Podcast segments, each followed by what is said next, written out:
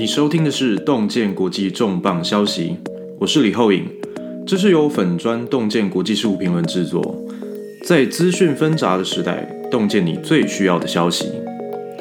希望透过这个节目，分享一些我认为重要的国内外政治、经济、产业时事，也会不定期邀请在全世界奋斗的华人、台湾人，分享他们所看到的世界。我是一个政策分析师、经济观察者以及媒体数据分析师。让我用我的视角分享我看到世界的样貌。让我们一起在资讯纷杂的时代，洞见最需要的消息。有什么想要知道的话题？对节目跟洞见有什么样的建议？欢迎在粉丝团私讯，在 Podcast 平台留下五星评价与留言。Follow 我们的粉丝团以及订阅 Podcast。粉丝团的链接可以在本节目的介绍当中看到，请不要错过了。谢谢你收听。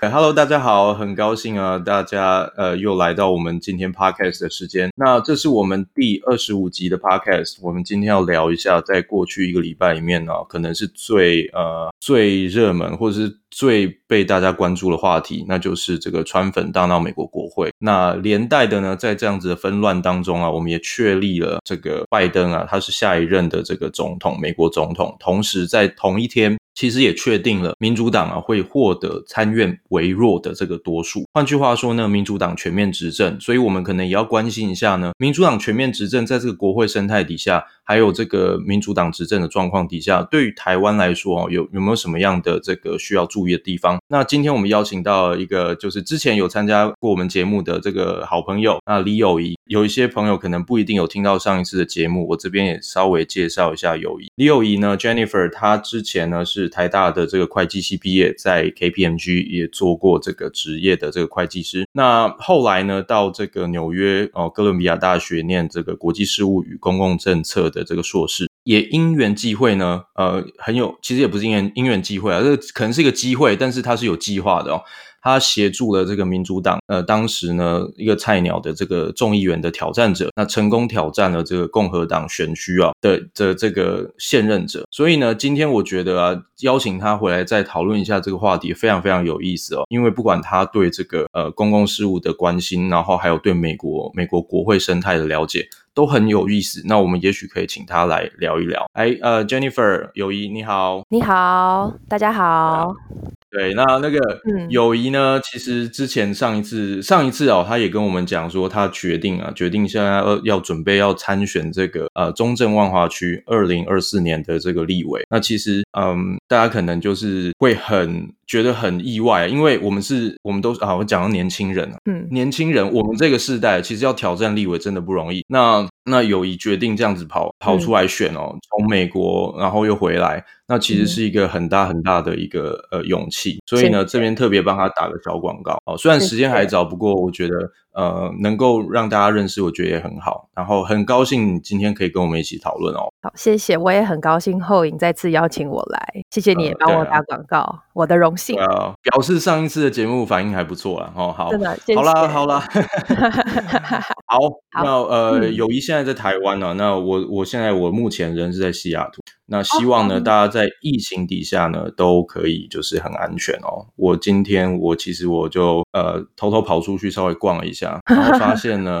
对，为了买一杯咖啡要排队排很久，因为那个大家都等不及，想要能够真正的出来哦。台湾呢，因为疫情控制的非常好，所以呃，可能生活都还蛮正常，这点是让很多人都很羡慕。对，好，好，好啦，好啦，那我们现在回来聊一下这个正题哦。那川粉大闹美国国会，其实很多人可能都已经呃多少都看到一些资讯，我这边稍微帮大家整理一下。呃，事发经过是这样子，在一月六号的时候，呃，在川普本人的煽。动之下，原本和平进行的这个游行，然后转为变成包围国会，然后入侵国会的这些暴力事件，总共造成五死数十人受伤，其中呢还包含一名远警哦，死亡的名单当中包含一名一名员警。那在事发之后呢，不但国会要求川普下台，而且呢他也不排除哦，民主党多数的这个众院不排除发动弹劾。那同时有多位的这个白宫官员啊，还有政府官员他就请辞了。那这样子的事件呢，其实非常非常严重。那其中呢，一名国会员警遭到攻击丧命，是被这个就是用灭火器用灭火器攻击头部，然后最后最后丧命。也有一位，也有一位这个就是抗争者，他在爬，想要从窗户爬进去，爬进去的时候，被那个警方哦开枪，然后最后呃不治。所以这其实是一个还蛮严重的事件。然后最后呢，也看到很多就是有点荒谬、荒唐的画面啊，就有一些抗争者就进入到这个美国国会，然后当然他们也入侵了这些议员的办公室哦。呃，当然可能没有找到太阳饼，然后但是他们偷走了这个 iPad。哦，然后留下纸条，他说 “We will be back” 之类的，哦，“We will not back down” 之类的。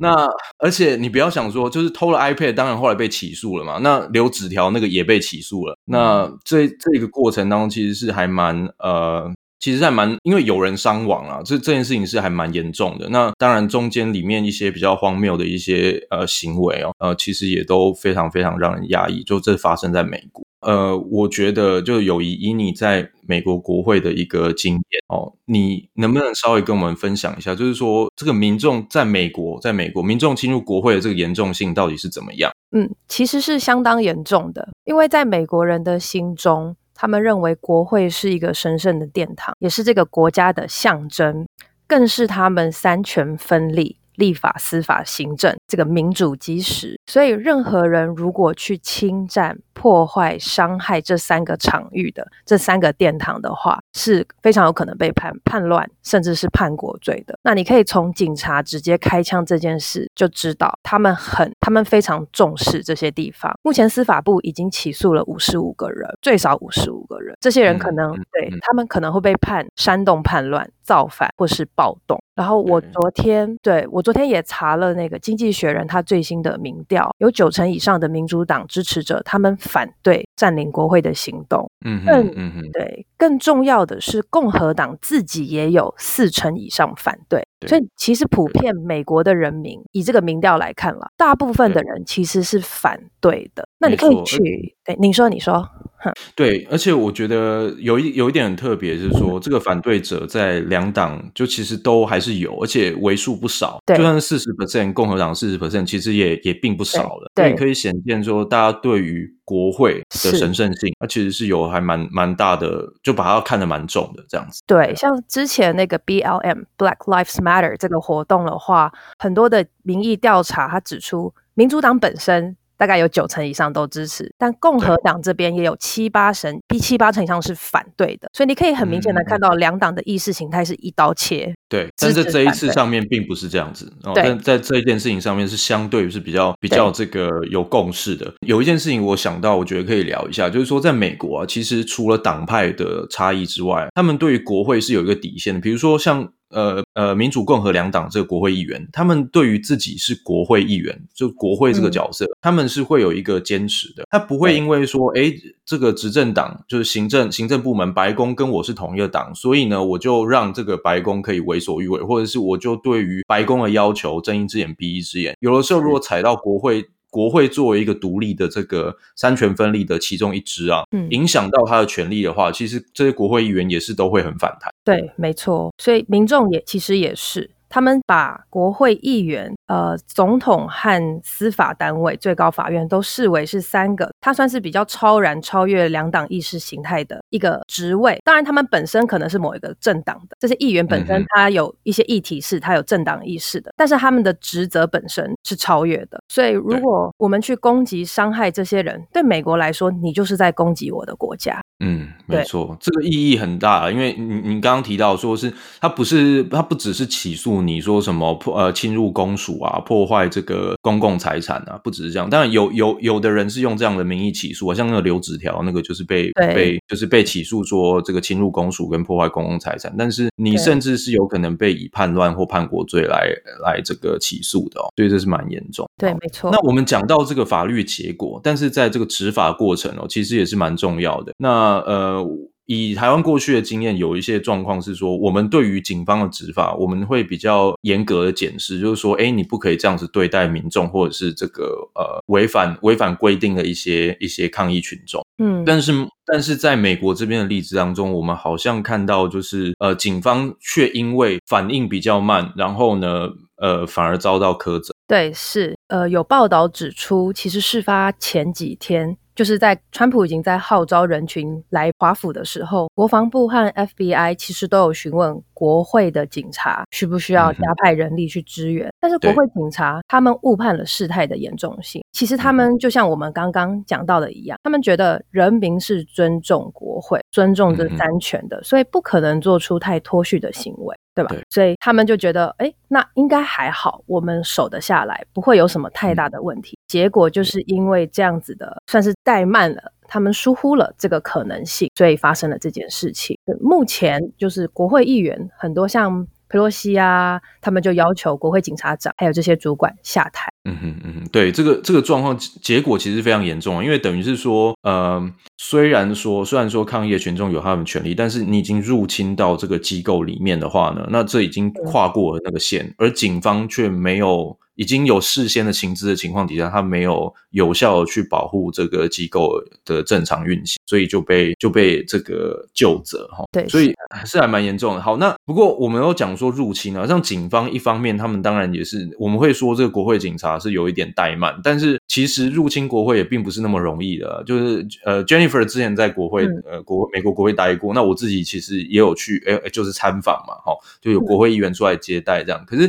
你应该，我们我们大概都知道，这个国会的这个这个防守是非常严密的，然后它连建筑，嗯、然后它的流程都非常严密的。这你你要你有没有什么经验可以跟大家分享一下？有，就是首先当然是你，如果是我们去观光或去。D.C. 出差啊，其实就会看到他既然身为一个国家权力中心哦，还有他曾经美国曾经遭过九一一恐攻的这个阴影。其实华府它戒备非常森严，你处处都有可可以看到警察车在巡逻，然后每个主要建筑也都会有安检站。好、嗯，我我自己是有一个还蛮好笑的经验，就是我送去美国国会的礼物被当成是暗杀众议员的武器。你是送了什么东西会变成？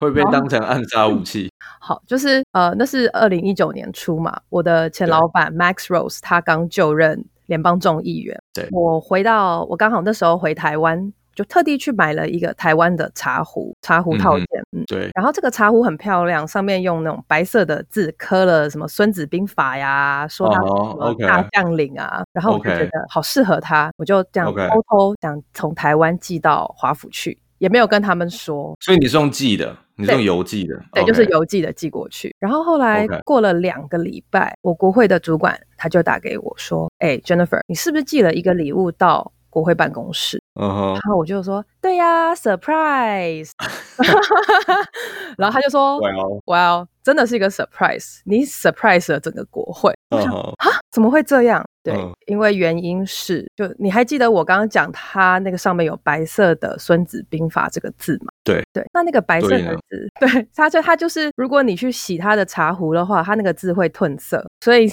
那个、那个茶壶主他旁边就附了一个小小的一袋白粉。Oh my god！对，让你炭疽热。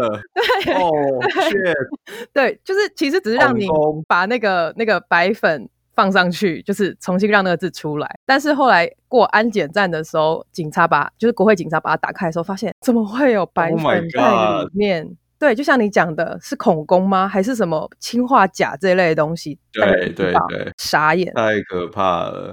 一般看到白粉呢，有几种可能，一种可能是它是毒品，另外一种可能呢，就是你刚刚讲的是什么氰化钾，就是它是毒药，就是你可能。茶壶，它泡茶的时候泡进去，然后喝了会死掉。死掉，对。然后第三个就更严重，叫炭疽热。炭疽热它是也是以一种就是粉末状的这种形式存在，它是生化武器，它会、哦、呃大量传染变成病毒，就是病毒传染这样子，非常严重。原来如此，对，所以他们吓死了。然后一看到那个之后，听说他们就上报国会，就是整个国会都知道可能遭恐攻。Okay. 然后他也告诉我的前老板 Max Rose 说：“你有可能遭恐攻，因为你是犹太人，所以伊斯兰教针对你。Oh, ” Oh my god！Oh my god！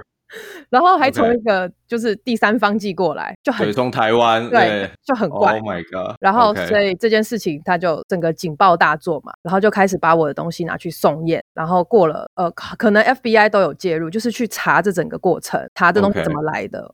我猜我的资料什么的应该都被调出来了啦。天 哪！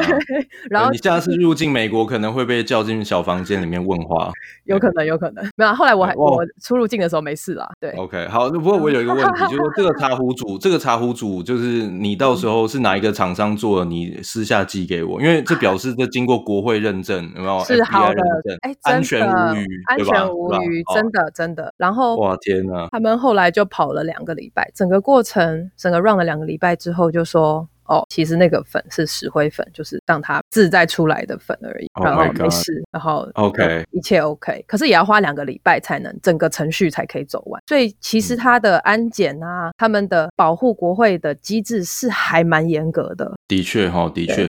呃，所以我这边稍微补充一下，就是呃，有很多人说这个川普哦，在这一次的这个事件当中扮演非常非常重要的角色，因为他几乎是间接、直接的造成了这个群众围攻、围攻国会啊、入侵国会的事件。那呃，《华尔街日报》啊，在之前调查，他做一个调查报告，川普以及他的家人、盟友、律师，从选举日哦，去年的十一月选举结束之后，到到这个这个礼拜为止，发布了两百次跟选举不公相关的贴文，只有两两百次，听起来还好。嗯，可是呢，这些贴文被分享了三百五十万次，然后被 like 了九百万次，所以你可以想象，在这个社社群平台就是很非常蓬勃的时代哦，呃，它的这种病毒式的传播是非常非常有效。所以最后呢，现在。的状况是，推特跟脸书都已经永久关闭了川普的账号，那理由是屡次分享煽动暴力的内容。呃，不过讲真的，讲到选举不公，其实我们台湾也算有经验啦。那可是怎样算是煽动暴力啊？这个东西是大家可以争论。比如说像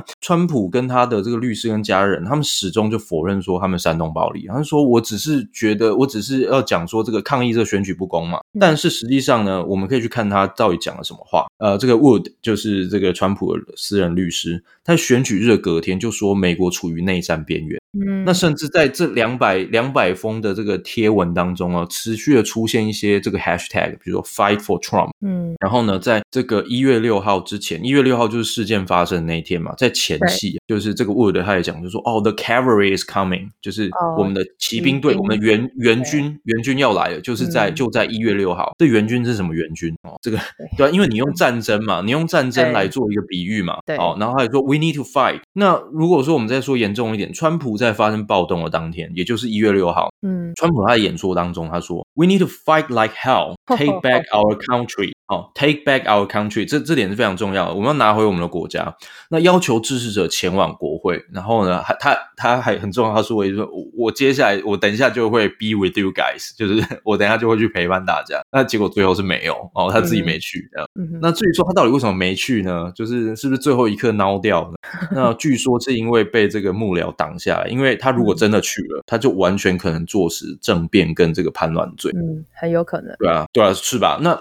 那等一下，我们关于政呃政变或叛乱，以及如果说这件事情发生的话，那那个美国政府体制可以怎么样运作？等一下，那个 Jennifer 可以跟大家分享。这边呢、我们想要讲的是说，嗯，其实，在当下他去做这样子煽动的行为，其实是已经引发非常多反弹。在大，因为大家都看到了，那而且你实际上是在跟大家讲，就是说，美国可能是属于一个战争阶段，是一个 civil war，就是 civil war 内战。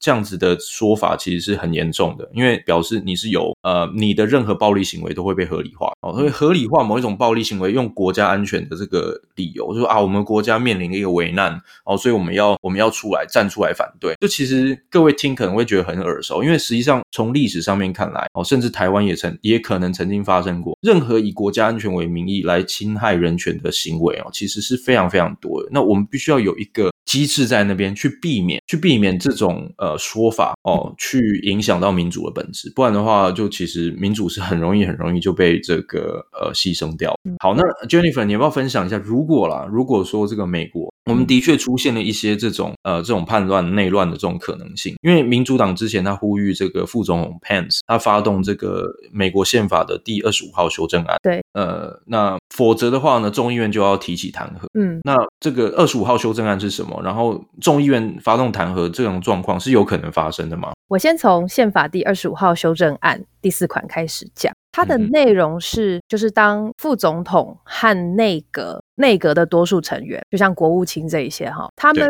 如果觉得总统已经不能够履行他总统的职权和责任时，嗯，他们就可以向参议院的议长还有众议院的议长提交一个声明书，让副总统直接继位代理总统职权，这是什么样的状况呢？就是当假设一个总统他的健康状况已经很差，或者是他的精神方面出了问题，已经没有办法做出正确的判断，或者去执行他总统的权利和义务的时候，其实这时候就是需要副总统，副总统的责任就开始了嘛。那这边就是让副总统有一个主动权去提出这一件事情。嗯哼，那这一次一月六号之后，民主党像佩洛西他们是认为川普已经失职了，他号召民众去冲进国会，显然可能已经有精神上的狂热一些问题，所以他们就号召呃彭斯副总统，你应该用你的这个权利了，就是宪法第二十五号修正案赋予他的权利。不过呢，这件事情我觉得可行性不高，因为首先第一个，彭斯他已经拒绝做这件事了。任期其实也不是很久，只剩下十天不到嘛。对，uh -huh. 对，然后再来是这一款，其实在美国整个历史上来说，还没有任何人使用过，没有先例可循，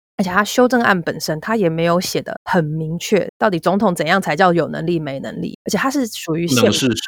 对，所以他如果是他就直接去使用这一款的话，未来可能还要牵涉到视线的问题，所以太复杂太麻烦。为了一个礼拜，为了一个礼拜搞了几个月，对，对吧？还视线，然后打官司，对，对，可能已经时间上已经不需要了啦。对，所以我觉得可行性不高。我有很多这个美国朋友啊，就是他们都美国公民嘛，就是美国人。嗯、那他们都说，川普上台以后呢，他们才知道啊，就是好像在上宪法课一样，就是美国宪法如何运作。哎，他真的可以这样做吗？就是每一条一条拿出来看，对，嗯、真的可以。其实是对对对，所以是真的真的有这样子这一条这样，只是还没有人用过，差一点就差一点就要拿来用，用在现在了。对对，对，真真的很有趣。对，好，那那如果好了，那现在潘斯已经拒绝了，所以不。嗯不启动宪法第二十五号修正。对，那众议院说，裴洛西说要发动这个弹劾。那弹劾其实川普也不是新手，他之前也被弹劾过。对，二零没有被弹劾成功啦，哈。对，没有被弹劾成功，但是他也被弹劾过一次。那呃，那个那 Jennifer，你要不要稍微帮大家复习一下？呃，好，弹劾是怎么样的状况？好，首先弹劾它的要件就是，如果这个联邦。或政府官员他涉及了叛国、受贿，或者是其他针对国家的犯罪行为，那呃，参众议院就可以对他提出弹劾案。嗯哼，对，这个方式是众议院他要一个过半数去提这个弹劾法案，把它送交到参议院去进行审判和表决。嗯、那这个感觉就很像是众议院是呃检察官，他要起诉一个人，他要弹劾一个人.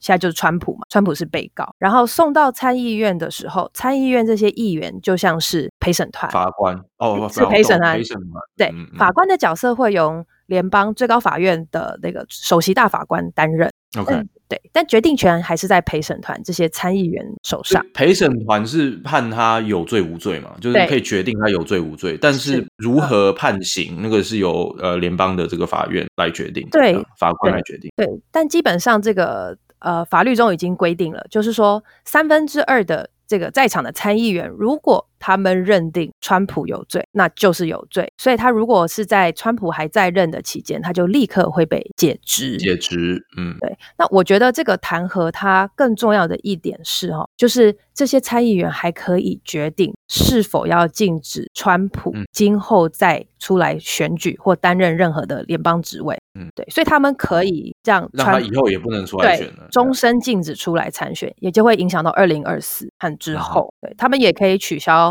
这个卸任的总统的福利。嗯，所以这次的弹劾的意义，我觉得与其说是让他在剩下这几天被不太好过，对，不太好过，更更更是要防止，就是说众议院啊，他们想要防止他下一次再出来选。不止反对你，还要恶心死你，让你以后也都不能出来。其实，如果川普之后都不能出来的话，共和党里面有一些人可能也会心中暗自窃喜，这样是对，因为他们的机会，这样他们才有机会嘛。对对。那技术上，我是觉得众议院这一块一定可以过。嗯哼。对，裴洛西他们已经宣布是十一号，就是你们的明天。美国时间明天就要提案，然后这周三十三号就可以表决。对啊，众议院就是民主党多数嘛，所以对啊，一定可以过，对啊，所以一定很快。对，对那参议院就比较不一样啊，因为参议院目前还是共和党多数。感觉听起来困难度在参议院这边困难度还是蛮高的。对，尤其参议院他们是说一月十九号才开始下一个会期，那一月二十号就川普其实就卸任了，拜登就上台了。啊、所以其实这个这一次的的重点真的是放在未来还要不要让他有权、有资格参选总统。对，所以我是认为。呃，不一定，因为参议院像现在他的呃共和党领袖 Mitch McConnell 可能已经跟川普有一些裂痕，连他太太赵小兰都提前辞职。对啊，然后这些参议参议员这些政治精英，他们其实对川普也越来越不满，有一些众叛亲离的现象，所以没错，我觉得这个或许有有一些机会。不一定，嗯，的确哦，那个我们刚刚在讲啊，虽然说我有点开玩笑，共和党很多人可能会暗自窃喜，但其实这不只是对于个人的好处哦。嗯、其实很多共和党人，呃，因为毕竟川普的上台，虽然他挂的是共和党的旗帜，但是实际上川普他是一个政治素人，而且他一向并不跟这个传统的共和党有有那么样多。共同的一些想法，特别是在很多的一些例子上啊，最最好的例子就是之前的这个两千块、两千块的这个 check，就是纾困法案，他要扩大它的支出等等，其实。川普严格来说，他是一个比较新、带着个人主张、非常色彩强烈，然后甚至接近一些民粹的一个呃政治政治人物，新形态的政治人物啊。那他跟传统的共和党人其实有很多呃不同的地方哦，所以呃可以想象了。这一次我听说有非常多的这个国会议员，其实对于这一次不分两党派哦，对于这一次的国会的攻击，其实都还蛮蛮不满。对啊，嗯，对，没错。不过川普的基层支持者还是很很热情啦，所以这个就蛮。蛮难讲的，的确哈，的确，因为之前其实之前我们几集也都陆续都有聊到，包含我们之前聊美国选举，然后聊选后的状况哦。因为其实共和党他们自己也面对一个状况是说，他们除如果没有川普的话，其实共和党很有可能早就就是早就是已经沦为少数了，就是他没有一个新的能够呼呼应群众对于政治期待的一个说法，他他没有改变。那目前就是川普。有幸把他带出来，但是接下来呢？看来川普的路是走过头了。那没有川普之后，共和党应该要怎么走呢？其实坦白讲，少了川普，好像少了一个麻烦。但是共和党自己本身其实并没有，嗯，并没有一个继续往下走了一条有办法说服大家的路。对，所以呃，他们还有一些事情要做。其中一个最，我觉得最代表性的大概就是乔治亚州。为什么呢？乔治亚州在一月五号投票的这个改选，呃，不是改选啊，就是参议员的这个第二轮选举。竟然呢，乔治亚州过去都是共和党多数，竟然两席的参议员都被民主党拿走，这其实这个象征意义非常之大哦。那呃，我们也许我们可以聊一下，那这也是造成民主党全面执政的原因哦。现在啊，在这一次的这一次的这个选举当中，现任的这个共和党人两位参议员嘛，一个是这个 David Perdue，然后另外一个是 Kelly Loeffler。这两位，一位是男性，一位是女性，都是共和党人。那他们呢，在选的时候啊，其实呃，在第一轮其实看起来他，我记得在第一轮的时候，他们拿还是多数的票嘛，只是说没有过百分之五十。但是在第二轮投票的时候，他们就都输给这个民主党的这个挑战者。那介绍一下这两位，这两位比较特别的是，在这个 stock 的这个争议。什么叫 stock 的争议呢？之前呢，在二零二零年的时候，我们知道这个因为新冠肺炎的关系，曾经出现股票的大崩盘。那无独有偶，这两位现任的参议员竟然都很巧妙的在崩盘之前的几天，大量的出售他们自己手中持有的股票，所以被质疑说他们在透过参议院的内部会议得知了一些呃内部消息之后，知道股票有可能会狂跌，所以他们就赶快出手。那这个不管最后法律上面有没有证明说他们真的违反什么样的内线交易或怎么样，这个在民众的观感上面，因为时间就是这么样的巧，那民众的观感上面是会非常非常的反弹的。嗯，那同时呢，这个 Loeffler 这位这个女性的参议员呢。Kelly Loeffler，他也是川普的坚定支持者。基本上，川普提出的所有法案，在他的投票记录当中，Loeffler 都是坚定支持。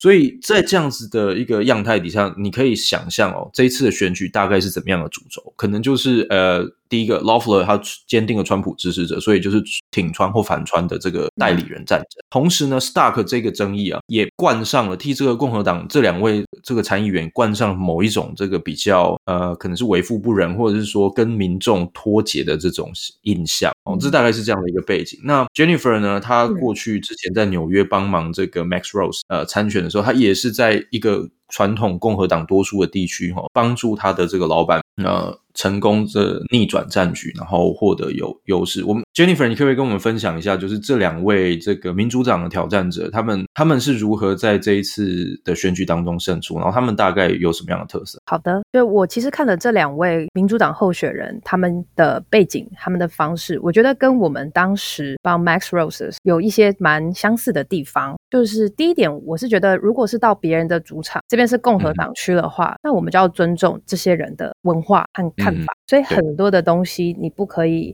你知道共和党人明明讨厌这件事情，你就尽量去避免，不要提。像不要不要引战，不要对不要引战。像 Ossoff，我觉得他跟我前老板蛮像的是，他很年轻。一九八七年生的，在三十三十三、三十四，所以冲劲很强。我前老板一九八六，对，都是蛮年轻的，并且他们都不会去表态支持共和党人所讨厌的民主党的政见或是政政治人物，像 Pelosi，很明显共和党人就讨厌他。那他们也不会特别去攻击川普的丑闻，就是针对政策。我我我记得这这一点很重要。我记得上一次我你你上我们节目的时候聊到你那时候，你们那时候这个打选战的。一个策略哦，其实有一点很重要，我印象非常深刻，就是说你强调的是你对于议题的立场，而不是你党派的立场。是的，对吧？就算是跟你同党的议员或同党的政治人物提出了一些你不满意的政策，你也要表态反对，因为这是你跟选民沟通的机会嘛，选民才会知道你的立场是什么，而不是他不会觉得说我选你上台，结果你都听党的意思，然后你都不理我们的民众的看法。是对，对，这还蛮重要的。没错，算自己算是一个超然独立去看议题，而不是什么时候都是分两党这样。对，没错，是啊、呃，然后 Ossoff 他就也会比较倾向保守政策。那我自己觉得 Ossoff 也像台湾的一个新的政治人物，就是吴怡农。嗯哦，嗯，怎么说呢？因为是因为很帅吗？对，他也是，也是，Ossoff 也是蛮帅的。对，就他们都是年轻、冲劲强，然后外形好。再来是，其实他们得到了党的，呃，Ossoff 他是得到党很多的资源和栽培。就说 Ossoff 他本身之前也有一些参议员、众议员的，他帮他们工作的一些背景，所以这些人后来都出来帮他背书。甚至在他两次竞选，他一七年竞选过众议员失败，这次是二零二零竞选参议员成功嘛？他这两次的竞选都花了天价的竞选经费。哦，那背后也都是很多人帮忙出钱嘛。是的，是的，就他是一个比较像是一个政党，他未来要推出来的明星人物，嗯、所以相对的，他也会有很多的呃瞩目的眼光，在政党里面也是。对，就像有点像吴怡农突然出来一个超级新星的感觉，嗯，而且又挑战艰困选区，是的，因为乔治亚州算是艰困艰困选区嘛，对民主党人来说。是没错。对对，这是 Ossoff。那如果是那个 Warnock 的话，他是少数族裔，他是黑人牧师嘛，嗯哼，所以他这他在 Georgia 其实就是催出那三成的黑人人口，三十 percent 的黑人人口，再加上他集中炮火去争取两千块，你刚才说的纾困金，没错没错，嗯，我我印象呢，我有看到一新闻，印象非常非常深刻，嗯，就是 Warnock 他在一次的演讲当中，他说这个就是在讲这两千块的 stimulus 呃 stimulus check，他就说跟群众讲说，那个我坚定支持。时要有这个两千块的 stimulus check，但是呢，我们的参议员就是他讲他的对手 Kelly Loeffler，嗯哼，他花太多时间在想办法 keep her job 保住他的工作，以至于他没有在做他的工作。他的工作是什么？嗯、他的工作就应该去支持，要去争取这两千块的 stimulus check，嗯，而不是而不是一直在那边搞选举什么。所以这是一个很强烈的攻击点，而且他本身又是黑人。那个其实我们就在上一集的 podcast，我我刚刚录完，刚刚发布。呃，其实给大家一个背景。哦，美国的黑人，我们就说七八年级生，就是所谓的呃千禧年世代，千禧年世代的黑人，他们的财富中位数多少？Jennifer，你要不要猜猜看？就是说中位数，就是说那个呃，年薪吗？假设对，中间不是是财富累积的财富，然后、oh. 呃，等于是黑人排名最中间的那一个，一百个黑人里面第五十个跟第五十一个的那个财富，这样。好难猜哦，这个有应该也有个随便猜一个数，随便猜一个数，你觉得会是多少美金？中位数应该要多三四十万美金至少有。我跟你讲，这个数字讲出来你会吓一跳，三千块美金。哈？三千块美金，换句话说，台币吗？如果没有没有没有美金美金美金，三千块美金是什么意思呢？换句话说，如果你五十，呃，你你你是一个黑人，然后你在美国，你的财富是三千块美金的话，你已经赢过全美国一半的黑人。太扯了，难以想象吧？难以想象吧？OK，好，所以在这样的情况底下，这个 Warnock 他是一个黑人哦，乔治亚的黑人，黑乔治亚黑人他。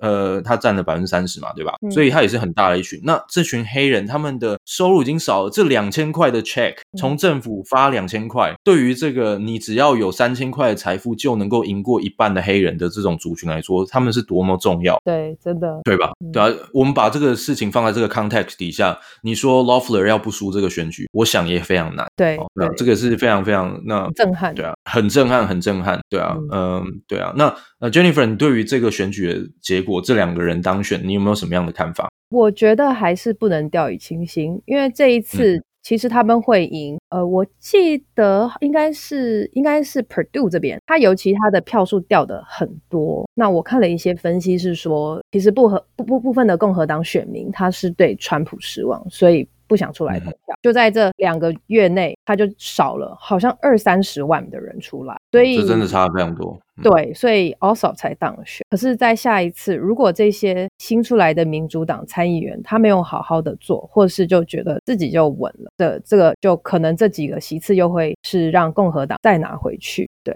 呃，对，像我们呃年轻世代哦，我都自己讲自己年轻世代，对我还算年轻世代，应该可以啊。你是你是七年级，对，好 好。你是像像其实我我觉得对我们来说，其实我们都会很期待政治上面有一些变化哦，有一些改变。你提出来的人选，你要够新，你要能够因应现在时新的时代的潮流。其实就算是像呃，其实像台湾，其实也是一样哦。我们常常看到我好，我们不要讲台湾，这样好像会得罪人，没有没有任何意思。这跟年纪没有关系，因为你就算老一点的人，你还是能够提出很新的东西，你还是能够与时俱进。但是在共和党这边，我们就讲乔治亚州这一次的选，其实不管你看 Perdue 或者看 Loeffler 这两位人选，其实都非常明显，他们看起来都非常老派。你看第一个，他竟然就是在这个股票大跌的前夕，然后大卖股票，这个感觉是非常跟人民距离遥远，对吧？然后然后你去看他们的形象，他们就是非常保守、非常老派的那种政治人物的这种样子哈，所以呃，我觉得的确啊，有一些新的新的脸孔、新的主张出来是好的。那不管呢，你的年纪如何哈，再次强调，不然的话变成年龄歧视，你歧视老人嘛，这样 其实也不对哈。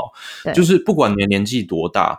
你应该都应该要能够去拥抱现在正在面临改变的一些状况。那因为国家版就是要不断的进步。OK，好，这是我的看法。好，那我们讲完这个选举啊，这一次的选举是是一场大大选战里面的一个小战争啊，小小战役。那这一次的这一次的结果呢，却明显的影响到之后国会两党之间的布局哦。首先呢，是民主党参众两院获得多数席次，这是什么意思呢？为什么众议院现在是民主党多数？这个不用讲。对，参议院在这一次乔治亚州竟然两席都被民主党拿下了之后呢，参议院也获得了五十比五十，民主党对共和党五十对五十席的这个席次。那这样讲，为什么是民主党多数呢？原因是因为，呃，参议院这是一个代表国家、代表州的这个这个上议院的这个议院，它呢，它的主席。哦，他的主席是由这个副总统来担任。那这个副总统因为拜登呃跟 Kamala Harris 呃当选了嘛，所以呢副总统也会是民主党人。于是就因此在五十比五十，当你投票出现僵局的时候，没有办法决定的时候，这时候主席呢这个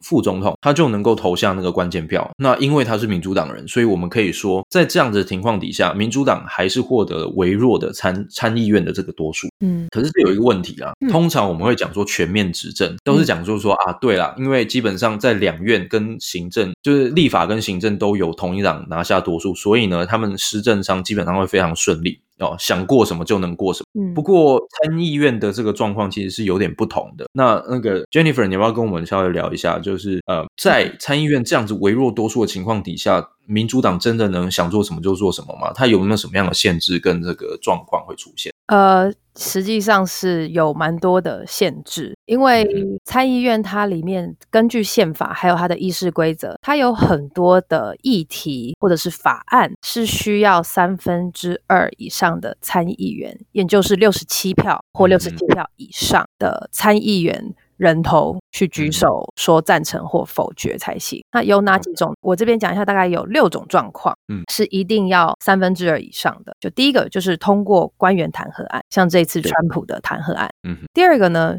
就是废除总统的 veto 否决案。嗯，对，总统否决案就是说。当参众两院他们决议，他们决定推行某一个法案的时候，会送给总统去签名。但是总统觉得这个法案不 OK，他就可以 veto，他就可以否决。但是参众院、参议院又决定要把总统这个 veto 再返回去一次。再否决一次，嗯、这个就是当当这件事情返回去的时候，那总统就必须要这个必须要签手，对，他就必须要对对对对对对。然后再来就是，当他们要开除参众任何参众议员的时候，也要三分之二。嗯、还有签署国际条约。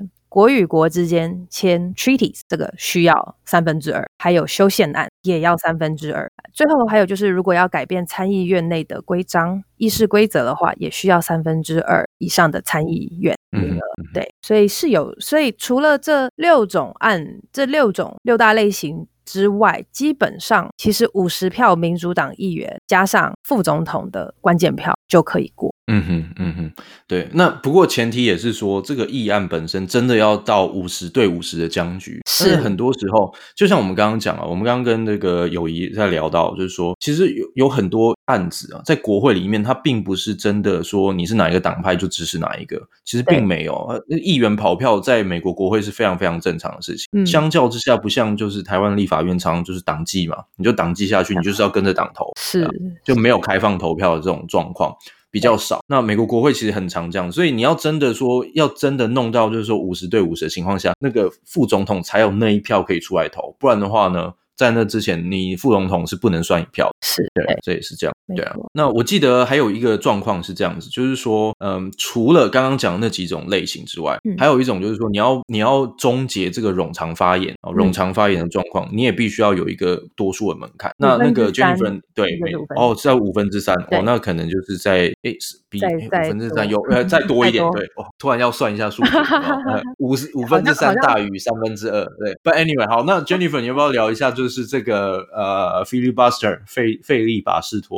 常辩论的这件事情，对，对 filibuster，它是一个专属美国参议院的议事攻防方式。它的方式就是当，当呃参议院要送某个议案来表决之前，参议员都可以举手说我要发表想法。嗯、那这时候，这个参议员为了拖时间，不想要让这个议案赶这么快表决，或者是他们有一些。内部又要什么攻防，新的攻防方式，那他就可以来进行 filibuster，举手上台开始发表演说，讲什么都可以。嗯讲多长都可以，就是听听说好像有人上台还讲食谱，对对对，或者念那个什么呃莎士比亚，对莎士比亚，莎士比亚，然后剧本，然后那个什么，然后那个罗伯尼撒战士，对对对，他就把什么小说啊这边都念一念，就是你完全不用讲跟这个议案有关的事情，嗯，想讲什么讲什么，对，美国历史上最长的一次是有一个议员讲了二十四小时。Oh my God, this is really 对。那在台湾其实也有发生类似的事情，是之前。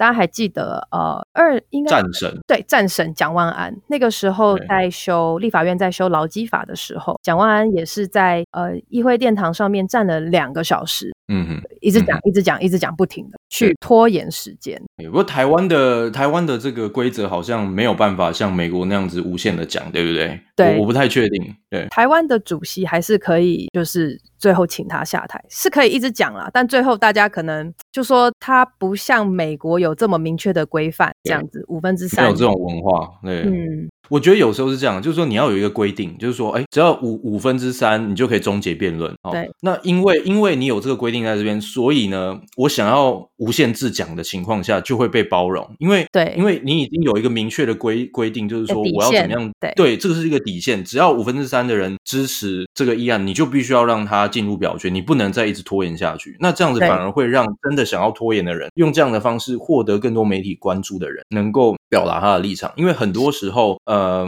单纯纯靠多数的表决，在民主时代里面，单纯靠多数的表决是会忽略掉很多一些重要的事情的。那对啊，就算它最终还是过了，但至少你透过这样的时间，你让你让更多媒体去讨论这些事情，是有可能会去帮助去改变某一些事情。对啊，我觉得也很好，因为议事场合它也是一种战场，它是不流血的战场。那本来这个 filibuster 就是给他们的一个武器，所以给他们一个底线，但是让他们有自由运用，我觉得是民这个是一个很好的民主制度。对，所以呃，可以稍微准备一下，如果哪一天要进行 filibuster 的时候，你要念什么东西？对对对，因为我觉得念食谱感觉是有点弱，我觉得念像伯罗奔尼撒战士，啊，念念那什么资治通鉴，哎，可能还不错，好像不错，类似这样讲，对对对，所以呃，友谊友谊可以准备一下，好的好的，谢谢你，好好，那我们后面呃后面继续哦，那呃。有啊，那我们刚刚就是讲完这个这个参院的状况。好，那不论如何啦，哦，终究民主党还是获得这个全面执政的优势。所以，我们剩下最后一点时间，我们可以来聊一下，呃，目前台湾我们要怎么样去看接下来民主党执政的状况？不管是国会的生态，或者是说这个行政立法的这样子，呃，全面执政的执政的这个样态哦。还有最近其实庞培欧刚呃刚刚宣布了一些对台这的一些可能是算是政策利多或一个友善的一个 gesture。那我们怎么去解读它这样？嗯，我想先讲一下庞培欧这个部分。嗯哼，过去的这个礼拜，他给台湾投下了两个大家觉得是非常振奋人心的大礼。第一个是派美国驻联合国大使 Craft 来台湾嘛，对。第二个是取消美国国务院的美台交往限制。嗯哼，但这两件事情，我们乍听之下都觉得哇，美国好挺台湾，送了。川普末期送了一个大礼给台湾，不过我觉得大家可以再更呃仔细谨慎的去看这两件事情。首先，第一个派美国这个美国驻联合国大使是什么样的角色呢？其实他可以，大家可以去想象，就是美国他派驻在各个国家的不同的大使而已。今天这个感觉就像他派了一个美国驻日大使、美国驻韩大使到了台湾来。嗯哼，他就是派一个大使过来，但他是驻联合国的大使，又有什么样的不同呢？其实象征意义其实是大于，就应该可能就是联合国嘛，就是他对，就是一个象征意义，因为他对啊，他他也就要下台了，所以他也不会再有什么样的影响力。对对，对，所以我觉得他来的象征意义真的是就是友好高于实质。对，但他不可能，也不是说不可能，但是我觉得可以去观察的是。他能够对台湾做出什么样的保证吗？就说保证我们未来美国有一个期程，它有一个规划，就是未来几年内在让台湾在联合国能见度提高，帮台湾争取到国际组织的什么呃什么位置，什么观察员之类的。如果有这样子的交换，有这样子的宣布的话，那它的意义就重大。如果没有的话，恐怕就还是呃就是一个象征意义。对，也或者说，你可以把它当做说好了。也许这些人，因为其实这个 Craft，我记得他之前也在纽约跟我们的这个驻纽约的这些这个代表哈，也有也有过会面。那我觉得比较像是呀，就是的确，他们的确对这个台湾呃一直以来就还算颇为友善。那在在卸任之前，就来台湾拜访一下，也算是这个礼貌对老朋友旅行这样。对，对我我想这个意味可能比较是这样更大。对对对。再来是取消国务院美台交往限制的话，我觉得这件事情大家可以观察的是，因为庞培欧他已经即将卸任了嘛，没错，对。那这个交往限制是国务卿他可以说废就废，他要再立一次也可以再立一次，所以大家可以观察的是，当拜登政府上台的时候，他的新国务卿布林肯布林肯有没有再把他这个限制再重新拿回来，嗯、重新定定起来？如果再定定的话，那实际上就是回到之前的状况嘛。嗯，那布林肯目前的讲法大概是怎么样？有没有办法推测一下有可能的状况会是如何？他是继续致力落实台湾关系法，还有一中原则。一中原则就一讲出来就啊啊啊！哦，对，所以他其实你听得出来，他还是要平衡两岸的关系，没错。所以呃。我个人是觉得他有可能还是会持续这个所谓美台交往限制了，就是像总统啊，一些高级的可能国防官员啊，这些是不可以到华府去。对。其实，呃，这个东西，对你刚刚讲到一个很重要，所谓的台美交往限制到底是什么？可能就是我们的官员，我们的一些民选的官员，或者是一些中央政府的官员，是无法到这个华府去进行拜访或官方拜访。对，那甚至像我们的双向园，我们其实中华民国在在华盛顿特区有有有一栋这个建筑物，那那栋建筑物在以前还建交的时候是那个我们的大使馆，那后来后来变成透过第三方持有，然后我们还是拥有这个就是在那边办活动的权利。但是哪怕我们要在那边升旗，都受到一些限制哈。是，对，所以如果说这个台美交往限制被取消的话，那我们搞不好就可以每天想要去就去，对不对？这这是理论上是这样嘛。我们每天去那里升旗都没关系嘛，哈。对。那问题就在于规则是规则，我们也有一个叫潜规则。那现在的状况是这样，今天哈，庞培欧有的时候是这样，前一任政府他做了一些事情，他可能做了非常多事情，嗯、下一任政府不见得所有事情都会把它取消或或呃这个延续改改掉。对对。因为为什么？因为他做的事情可能太多，你只能挑重点去把你觉得真的不喜欢的东西把它改掉。那其他的可能就真的遇到的话，你再你再来修。对。可是有一个问题是说，他就算不把这个规则改回来，因为你想想看哦，如果说我布林肯一上台，我就把这个，或者是说上台之后没多久，我把这个台美交往限制又把它拿回来，那外界也会做更多的解读，所以布林肯也有可能他就不改。可是不改归不改，嗯，不改归不改，但是他可以用潜规则的方式，你还是不能来嘛，你。还是怎么样嘛？我就因为我为了要平衡两岸之间的这种避免敌意、避免敌对的状况，我还是可以就是说，哎啊，那你就还是不要来好。对，所以这个东西它是一个规则，它不是一个。如果说是法条，如果是什么，那么不是那么样容易改，而且有明确限制的这种规定的话，嗯、那也许呢，它的保障会更多一点。对，对嗯，没错。所以啊，我刚刚好像打岔，然后你你继续要讲的是，对对、嗯，所以。呃，没有，我自己只是想岔开一个话题说，说就是搞不好最后这几天会邀请蔡英文去，哦，不知道敢不敢，他可以啊，但是其实是可以的，不知道能不能啦。嗯、虽然蔡英文去的话，总统去还是要可能要隔离十四天，对，对啊，而且而且这种情况底下，就川普政府有有一个重点是，因为其实这几天就是我们看到国内的一些这种呃政党之间的攻防啊，其实。嗯国民党这边或者在野阵营在讲的某一些事情是这样的，就是说，呃，其实现在这个当口啊，是川普政府在美国的这种声望非常非常低，共和民主两党都有人在想要弹劾他的情况底下，甚至白宫非常多官员就不愿意认同这个总统做法，就是直接辞辞职。嗯，在这样的情况底下，到底是谁帮谁啊？就是说，对啊，你你你来这边，他可能做一个政策，那我们是要，我们有点是帮他挽救一下他的这种声望嘛，或转移一些媒体焦点嘛，这也是有可能。造成的结果嘛？那即便呢、啊，即便就算是这个时候说好要，那我们邀访蔡英文到华府好不好？你要不要去？嗯、I don't know about that，就 是很难说哎、欸，真的，嗯、对啊，Yeah，Anyway，这有点岔开话题啊。不过就不过我觉得他真心想要这样做的话，呃、应该早就要这样，就是取消。对啊，对对，这是没错，这是没错。就是为什么这？因为这个是一个小动作，说真的，它不是一个很大很具体的一个事情。为什么拖到最后一个礼拜？是，对啊。然后接下来的话是想要跟大家聊一下拜登他未来可能对台湾的态度。首先要提的是拜登过去对台湾的渊源。嗯哼。第一的话是，其实拜登对台湾是颇熟悉的，因为他就是首批提出台湾关系法参议。嗯，他也曾经来过台湾。嗯，哦哦哦，OK，所以他不只是去过北京啊，哈哈哈哈哈。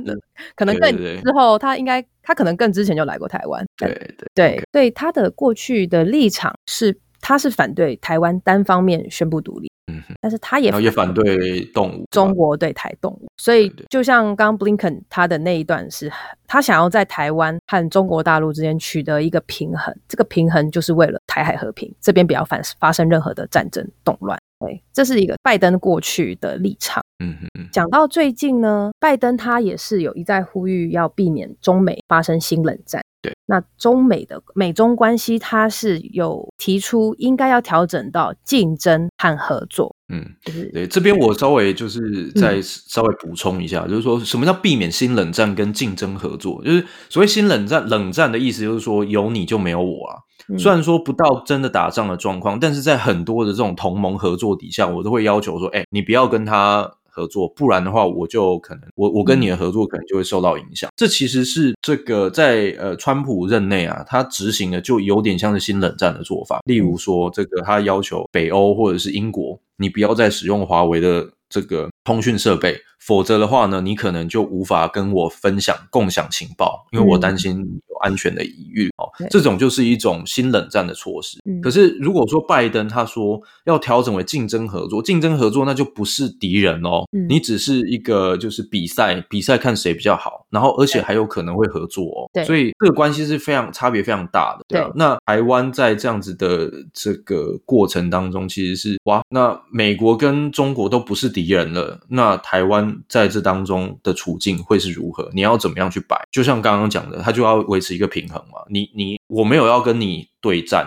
美国跟中国没有要对战，嗯、所以呢，我也不希望你台海之间发生冲突。是，所以我觉得台湾的问题，尤其是台湾安全问题的话，它在美国的国会属于两党都有共识，也就是不希望台湾被武力侵占。被武统，这是底线，这是这是底线。所以，当如果呃，就像所谓的竞争合作关系，竞争就是比较对立面嘛。所以，如果今天他们是呃中国大陆中共对台湾有一些威胁啊，一些吓威吓手段啊，那这个不这个时候，可能拜登政府他就会站在一个对立面去对中国。嗯嗯嗯，但没有这样的问题的话，他就是这个部分，那就是合作，他也不会有过多的挑衅中国。呃，像是一直把台湾可能拿出来讲，各种的去挑衅，嗯嗯、主动去挑衅中国。其实就是换一句话讲，就把台湾当枪使了，就把它当做是一个激怒，或者是让中让中共这边觉得有很恶心的状况这样。对，所以拜登政府应该就比较不会这样做。嗯哼。对，所以所以台湾相较之下，面对这样子可能的变局，其实是要非常小心的哦。就我们当然了，我们自己可以对中共有很多不同的态度跟不同的想法。实际上，我们的防疫能够成功，在最一开始也是根基于对对岸制度的不信任哈或怀疑啦。所以这这点其实没有什么不好哦，就是多一份小心总是好的。但是嗯，接下来由于美中之间的环境关系，我们可能也不见得能够说呃像以前一样，就是非常高调去跟对方。采取这种对战的姿态，那了解对方、了解对岸，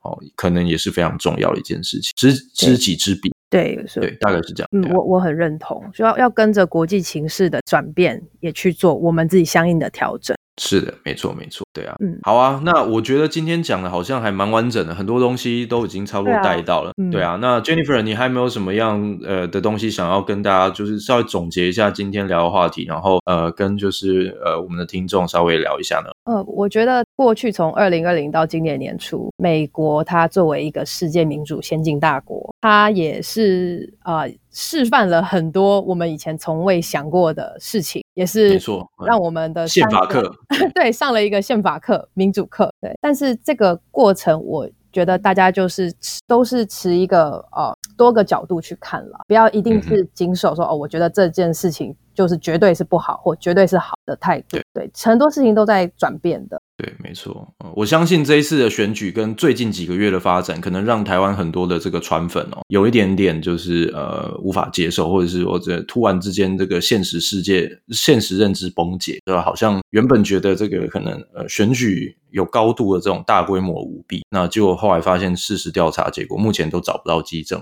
等等的。那我我们不要对任何的东西抱有预预定的预设立场，那持开放的态度，然后去维持弹性，我觉得都是很重要。对，好啦，那我觉得今天聊的差不多了，很谢谢友谊哈，很谢谢李友谊跟我们今天呃来来到我们节目来跟你们聊天。那希望之后呢，我们还可以再邀请你一起来跟我们聊一聊一些呃其他议题，你的看法好吗？好啊，谢谢谢谢。OK，好，那就这样子喽。嗯，好，拜拜。拜。